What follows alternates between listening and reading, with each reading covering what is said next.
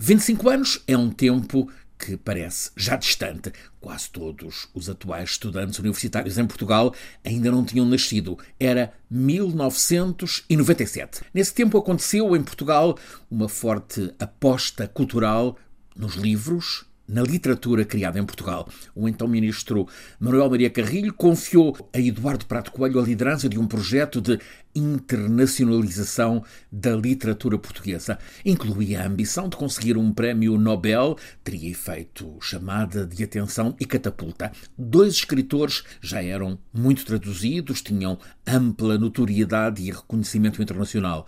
António Lobo Antunes e José Saramago. Também poderiam ser imã a chamar a atenção internacional para Sofia de Melo Breiner, para Agostina, para Herberto Helder e outros. Essa campanha de promoção da literatura portuguesa apontou para o topo, apostou na mais importante mostra editorial em todo o mundo, a Feira do Livro de Frankfurt. Foi conseguido que nesse ano 97 a literatura portuguesa fosse a convidada de honra. Teve destaque a abrir o pavilhão principal dos cinco da feira, 40 escritores portugueses e outros da língua portuguesa, por exemplo, Água Lusa, Miyakoto, até mesmo meio emprestado por Itália, António Tabucchi, Todos os principais editores, também tradutores, participaram ao longo de cinco dias em debates, mesas redondas, sessões várias. Nesse ano, 97, o anúncio do premiado com o Nobel da Literatura coincidiu com a Feira do Livro de Frankfurt. Ao meio-dia daquela quinta-feira Nobel, muitos repórteres estavam com câmaras e microfones à procura, uns de Saramago, outros de Lobo escritores na lista de favoritos, ao bater do meio-dia, de facto, uma da tarde, na hora central europeia. Anúncio em Estocolmo, Nobel para o dramaturgo italiano, muito contracorrente, Dario Fo. Saramago até aplaudiu a escolha, mas, aliás, tal como Lobo Antunes, não gostou do circo de câmaras e microfones e das especulações em volta de favoritismo frustrado. Mas a presença portuguesa naquela feira de Frankfurt em 97 foi marcante, foram decididas traduções para diferentes línguas de vários escritores portugueses.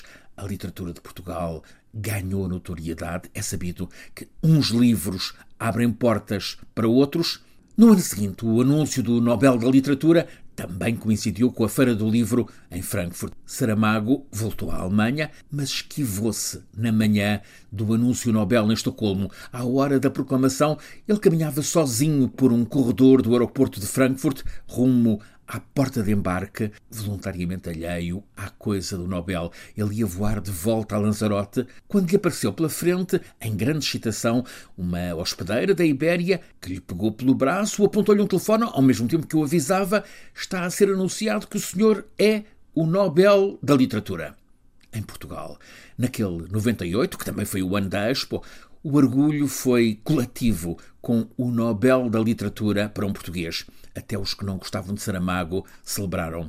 Agora, em 2022, essa grande meca do livro que é a Feira de Frankfurt está a começar com o Nobel já entregue, e bem, à francesa Annie Ernaux, literatura convidada este ano, a do Reino de Espanha, com toda a pluralidade linguística, o que também inclui a basca e a catalã. O rei Filipe VI encabeçou a chegada a Frankfurt da ampla delegação espanhola, 175 escritores, mais de 400 livros para apresentar e outros tantos editores. A ambição que levam é a de dar a conhecer, propagar a nova literatura de Espanha. Mas muito do muito interessante que passa sempre pela Feira de Frankfurt tem a ver com as discussões que se sucedem. Tema geral nesta Bookmesse 2022, a tradução. É a tradução o que nos permite viver outros livros, outras vidas, outros mundos. Também temas a carestia e a realidade da escassez de papel disponível um consenso nas discussões do primeiro dia. É preciso mobilizar todos os esforços para que o livro escape à inflação, para que as pessoas possam continuar a ler e para que haja novos leitores. Uma constatação: o e-book, que há 10 anos parecia avançar imparável, afinal não se impôs. Os leitores não dispensam a leitura em papel. A escritora Irene Vallejo, uma das protagonistas nos discursos inaugurais, foi aplaudida de pé com o elogio que fez ao valor da literatura.